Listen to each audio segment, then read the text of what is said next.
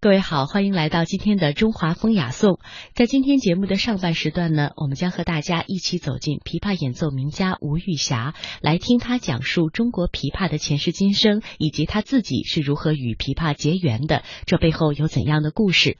在今天节目的后半时段呢，我们将继续走入孔子学堂，去了解成语知多少。是因为呃，当时有个特别好的这个呃机遇，机遇，然后进入了这一行。对。但是我有一点，我就特别想知道哈，对于小孩。孩子来说，其实小时候练习是特别枯燥的。任何艺术最开始都是对对需要极大的耐性和毅力的。但是我看到的资料显示，好像您一直特别享受这个过程。那小的孩子怎么在其中去享受那个过程呢？因为呢，我小的时候呢，家境比较贫困，完了呢，孩子又多，完了呢，我父亲身体常年不好，所以家里条件就经济条件特别困难。完了呢，我呢多少呢，总归。就是说，也还是有一些自卑，就是怕别人看不起，又是个普通家庭，父母都是很普通的工人，所以呢，就是我我我学琴的时候很小，也就是十周岁，十周岁。啊，所以呢，就是说，呃，但是我我从小就特别好强好胜，完了呢，就是在学校里面学习什么都是名列前茅，就是如果要是丢掉一点分，我会为这个会很难过，属于这样的一个学生，就特别特别自立。特别努力，啊，很很向上，很积极的，但是呢，有一点点个性上的封闭，哎，这个封闭可能也是因为我的家境。呃，给我带来的一种多少有一点点自卑。这种小女孩是自尊心很强，对，很要强，对对对对，就怕别人看不起你。所以当我十七岁考到北京的时候，从一个业余的学生转向了这个这个这个专业的这样的一个学科领域的时候呢，我是一个非常勤奋努力的、肯舍得花时间的人。所以我把大量的时间。带来乐趣了吗？我觉得，如果要是用一个很简洁的语言说的话，开始是好奇。嗯。因为我们上海讲弄堂，就北京的胡同，上海的弄堂，弄堂里面有几十个小朋友。嗯。放了学都背着琴去学校里面弹琴的。嗯。就我们的普及面特别广泛。我这个学校的一个音乐老师是跟我们少年宫的老师交流特别畅通。嗯。所以我们学校是我们区里面的，就是艺术的这一块是重点的学校。啊，所以我们有很多的艺术活动都是一般的学校没有这种可能的。你想，我也学琴没多久，我就参加接待尼克松的首次访华的演出，这是很了不起的。当时是孩子也需要这种活动的。对对对对，所以我们的这种参与，我们有一个比较好的起点。这个起点是我们的老师，由于他的社会活动能力给我们带来的一个机遇。所以我始终是这样说，我就是说，嗯。我说这个人啊，他在成长的过程当中是先苦后甜，你先要懂得去磨练自己，要肯下功夫。所以我们那会儿就是每天老师早上七点多就，甚至于更早。我们接待尼克松那段时间，早上五点多就要去学校集中去训练，老师就负责开门，你们就在里头谈，谈完了以后，到学校第一节课开始准备上课的时候，你们再回到教室。我们是这样的，就是每天，嗯，这样就是坚持的练习，所以有一个比较好的基础。您是那个时候比较有天分的孩子吗？我是觉得从天分的角度来说，在我的周围，其实比我聪明机灵的孩子不少，我不属于最突出的。嗯。但是我可以这样说，就我是属于最努力的。嗯。而且那个活儿有一句话叫“笨鸟先飞”，我觉得对我来说是最恰当。你是练习的时间比别人长。对。对，我就是肯下功夫，但是我不是属于最聪明的。嗯，呃，其实如果要是用现在再回顾那时候来说，我实际上我可能还是比较就是呃提倡一种感悟，哎哎哎，还可以吧，悟性还可以，但是呢，天资不属于聪颖一类的。嗯，哎，至少反应的那种灵敏度。举一个最简单的例子，就是说小朋友们一起练琴，完了呢，老师。去办公室做自己的事情了，我们在那里练琴。但是呢，这个年龄段的小朋友都是很好动的，都愿意玩的，所以踢毽子的、跳皮筋儿的都是我们常做的事情。那时候的游戏只有这些东西，所以大家都在练琴。练了一会儿，小朋友那几个小朋友都去踢毽子玩去了。完了呢，我在那吭哧吭哧在那练，练得很很辛苦。等我那个也想去玩的时候了，跟着刚玩没多久。老师要回来了，那些小朋友比谁都穿得快，回到自己的位置了。被抓的经常是我，完了被抓就是被批评的，掉眼泪的也经常是我，所以我经常会觉得很委屈。其实呢，反过头来再想呢，就那个时候，呃，就这么下功夫，虽然，呃。不能够经常的获得老师的表扬，啊啊，甚至于就有经常也会被抓那样的。但是呢，实际上呢，可能，呃，对自己的积累还是有很大的好处的。所以我就说这个。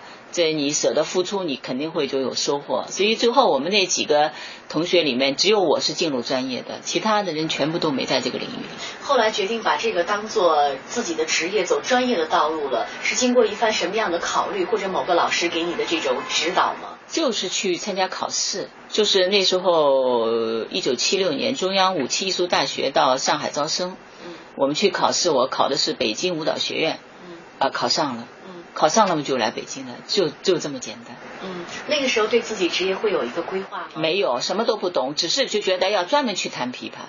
其实因为家里人不是这一行的，包括老师也不是很清楚这个学校是干嘛的，并不知道，只是觉得要去专业学习了。因为那会儿是业余学习，业余学习就意味着你的主导还是在功课，就学校的文化课的积累。完了放了学以后去少年宫学，去学校宣传队练，这个就是我们的业余生活。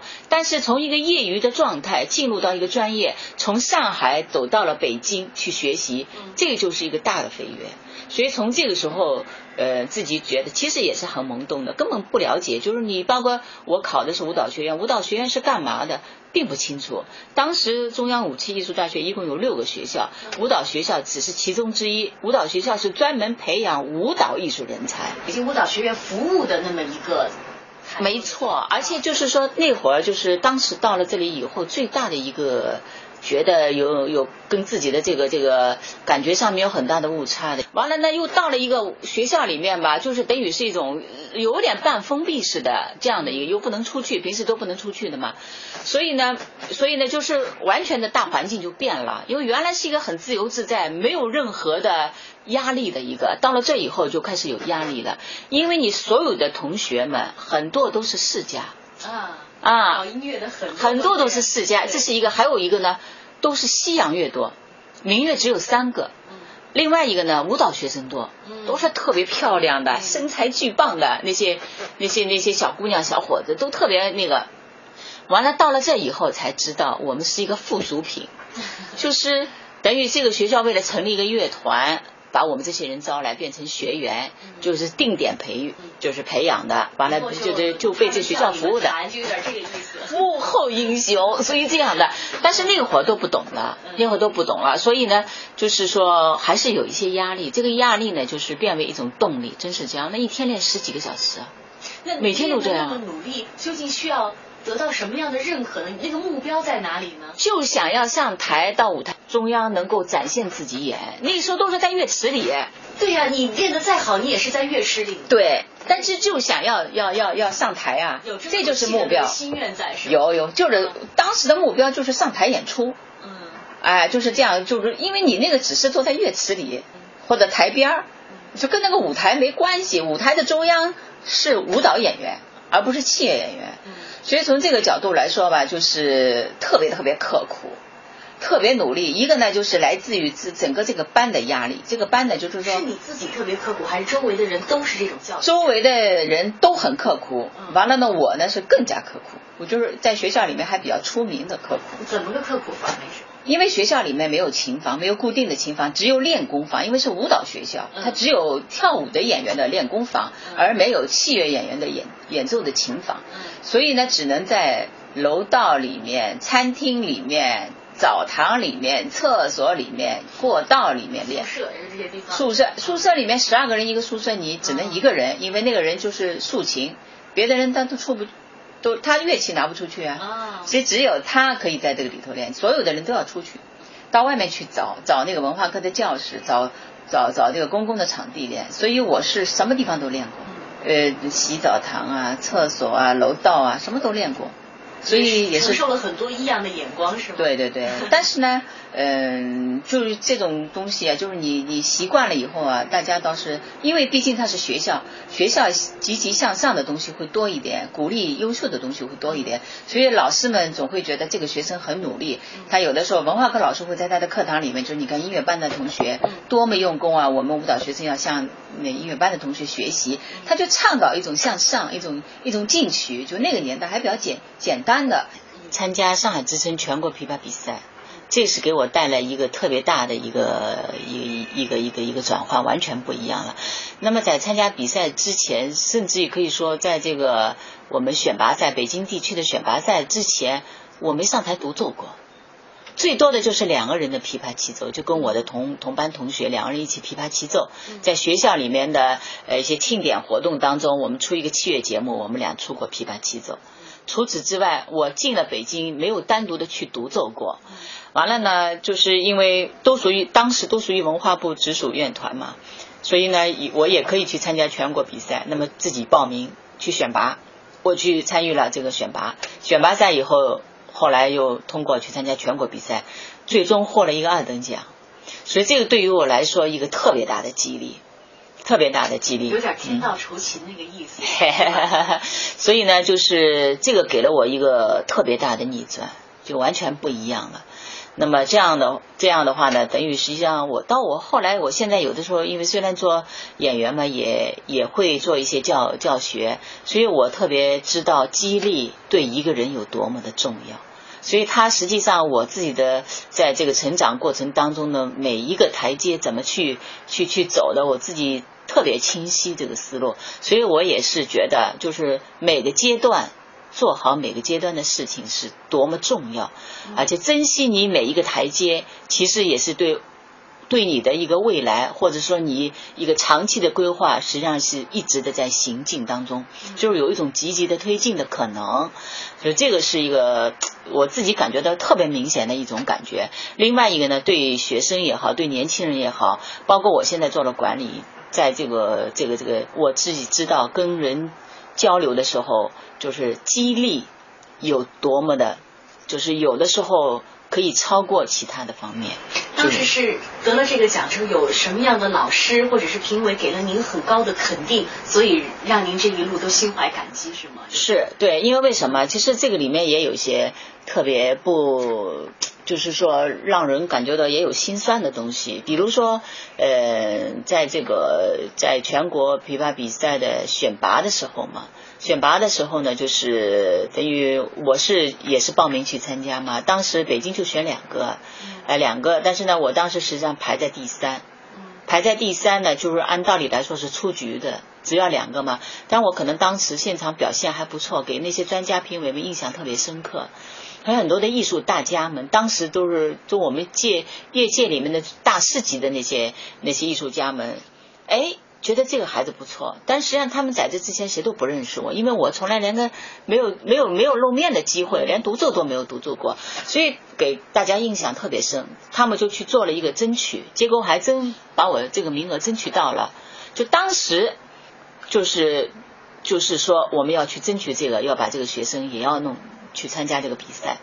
所以呢，我就等于选上了，就若干。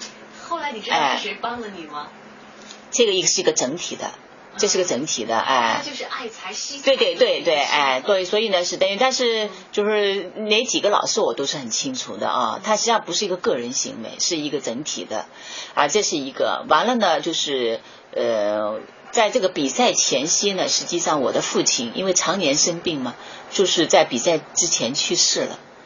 去世了呢，我就等于那段时间也是刚得到这个比赛的这个要参与这个呃这个比赛的这个信息嘛，所以呢我很努力的在练琴，但是呢我父亲去世呢，我必须要回来嘛，回到上海回家，完了呢回到上海刚没几天，我的老师，我的指导老师中央音乐学院教授李光华先生，他就那时候还没有什么电话，哎没有什么电报，你马上回来，让我回来去上课。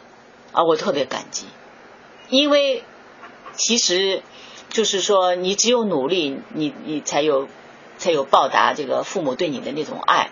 你所谓的孝心也好，你对父母父母的那种爱也好，只有是在你的行为举止里面，你具体拿出成绩来，是最是对九泉之下的父亲是最好的那个。因为他走，我也没没见到面嘛，所以呢，我这个呢，就是说，当时我的老师也是很犹豫，一般的人肯定不会去发这份电报嘛，啊，所以这个呢，就等于等于其实给了我很大的激励。也是一个一种鼓励了，完了也有也有一种促进的作用，我就马上就回到北京继续我的学习。结果我到上海去比赛的时候，我们在上海比的。他是不希望你把学业耽误了。对，赶紧回来练琴啊，又去参加全国比赛啊。他可能有一种心情是想让把你从那种状态当中带出来，是不是？反正多种因素都有，他就像父亲一样嘛，就是因为我们我们的学琴，我们是一打一对一的。跟那个普通学校里面的学学习是不一样的，所以老师对你的这种关爱，其实是应该来说是影响一辈子的，啊，所以呢，这个我我就觉得特别的感慨。每次回忆到这段故事的时候，我是觉得真的是一个亲身的经历，你才有这种感慨，啊，这个是一个结果呢。最也让人心酸的就是我父亲在世的时候，因为我们家里条件困难嘛，所以呢，我爸爸那会儿就特别想买一个红灯牌收音机。那个年代，红灯牌收音机是一个特别时尚的几大件。结果呢，我们我们就是每个人都有一个存钱罐来存存钱啦，什么要积攒的这钱就要去买这个的时候，结果我爸爸呢也没有看到红灯牌收音机就离开了，对吧？走了嘛。结果我获奖的奖品就是这个，阴差阳错哈。你说你说就是他特别真实又特别心酸。所以，他永远都是给你一种激励，就是让你一想到这些，呃，这这些心酸的事情的时候呢，给你一种就是向上的这种动力。所以，我的生活其实很简洁，但是非常的朴实和真实，属于这种的。到现在，呃，我自己个人的这个工作环境、生活环境、经济的能力都有很大的改善，但是。我我我我对那一块东西是永生难忘，而且我非常在意，我不回避，我从来不回避。我觉得他是我的最真实的一面的，在一个阶段的一个哎一个记记录，而这个记录是在内心的是一个永远。那个收音机，我想你会在心底告诉自己说，那个就是要给爸爸的，会有这种情节。但是那个那个时候，你去参加这个比赛的时候，就是想把自己最好的成绩展现出来，没想过什么什么奖品是什么，也都不知道。是这个会被对对，很刺激，其实很震，挺挺挺震动的。就是每次一想到这个，很酸的。呃，它也是变为一种动力的。嗯，后来拿了奖之后，就算得上您这个艺术道路上一个转折点了吧？我就这个时候一下子，大家认识六个单位要我。就是等于我，我就就等于要准备就要想要离开这个舞蹈学院，要去更专业的团队。对，所以呢，这里面也是坎坎坷坷，学校嘛不放，因为学校好不容易有一个人才培养出来了，获了奖也是学校的荣誉啊。完了呢，学校舍不得放，这里面坎坎坷坷，坎坎坷坷就这样，又等于又又努力了两两个两年。两年，两年，最后才调到中央民族乐团。嗯，到这地方会有一种如鱼得水的感觉吗？呃，因为因为因为是呃团里呢，应该来说是作为重点人才引进的，嗯，所以呢从这个角度来说，哈哈哈。所以呢，就是等于作为一个年轻人，作为一个独奏演员这样的这个这个这个被吸纳到团里来呢，实际上还是。呃，除了有一种荣誉以外，更多的还是有一种不辜负的这样的一个情谊在里头，所以特别用心用功。而且学团里，我们团长当时很重视我，因为我，呃，就是说这个里面也是有一些阴阴错阳差嘛。原来呢，就是说，呃，想这个这个通过比赛完了以后呢，想去呃考一下音乐学院，因为我从上海到北京。等于实际上是一个学员的出身嘛，就是一个一个学历上是个中专的那样的，等于等于从专业技术的这个角度来说，还有很大的这个要去补充学习。当然呢，那个如果要是我去考音乐学院呢，就原来准备计划要考考音乐学院去做一个就是真正的这个音乐学学科的这个大学生，这样的话呢就可以系统的、规范的去学习，这样也有助于自己的更好的去展现，就是有更多的。更深层次的积累，当然那时候呢，因为我父亲去世了，家庭条件就更困难了嘛，就没有人挣工资的。嗯。除了我妈妈以外，就是我了。我原来那会儿挣三十多块钱不多嘛，但是他毕竟是自己可以独立。如果要是去音乐学院上学，就意味着工资拿不到了，就是等于你要那个。后来我又是我的老师，我的老师就说：“你呢有这么多，有六个单位要你，呃，建议你先不要去上学了。”就你还是先去工作，一边边工作一边求学。学习呢有很多种，你将来还可以再去学。完了呢，你这样的话，你可以补偿家里的困难。因为你，你要是我要是说放弃我的当时的工作的话，我要去作为一个学生的话，那么等于必然给这个家庭要增加更大的经济负担。然后虽然我妈妈和我妹妹都表示支持我，只要你去上海音乐学院。呃，能够回到上海，其实家里还是这个感觉，因为毕竟我在北京嘛，呃，家里人觉得你能够回到上海，能够去音乐学院上学的话，我们也愿意支持你，所以也是我的老师给我拍板，就就就就把这个就就放弃了，嗯，就也不去考了，就直接就以调调的名义就调调民族乐团了，嗯。这样在六个单位里面权衡了一下，就还是选择，所以这样的花了两年时间调过来，就还是做演员。但所以说人生永远不是那么就是说得失啊，永远都是一个天平的两极，不可能都属于你。嗯所以呢，我到后来我就一直包括现在，我是觉得就是没有真正的意义上去在一个学科里面那个非常规矩的去系统学习是一个缺憾。嗯虽然我后来我也也那个去音乐学院，中央音乐学院也是。我们团送我去的，去专门进修学习，但是呢，那个总归是不一样的。我们那会儿是两年制的嘛，是专科专科进修，等于是，但虽然学学校里面的这种课程都很严谨，而且带着问题去学呢。他还是有不一样的，因为演员他可能更会学一点，不像你那个从附中上来的学生，他始终是一个学生身份，他不知道他自己缺什么，需要什么。我们呢就应该是很有针对性，但是这个大环境呢，他总会还是更认一些就是外延上的东西，比如说你的学历呀，你的什么那种文凭啊，就这一块呢，你总归是觉得会有些缺失。呃，包括我后来我自己也自费又去北大。上一个研究生班，就是我是觉得我可能更更注重这个过程，呃，但那些东西呢也是呃没办法去去去去去你你去改变的，所以呢就是说顺其自然，就心态上是这样。当然呢，我是觉得每个阶段去做好每个阶段的事情，去规划自己，这个还是很有必要的。所以我我现在自己等于做出了做演员，我也。也做一些教学，那么我在中国艺术研究院也做这个这个客座教授，也我也有也也等于硕士生导师嘛，也在做这个教学。当然我是觉得就是说，就是我们就是真的是呃有针对性的跟学生交流呃也是自己带就是带着自己的在成长过程当中的那份需求和渴望。所以会有一种呃我还是讲到回到刚才那个话题就是激励的作用啊和影响。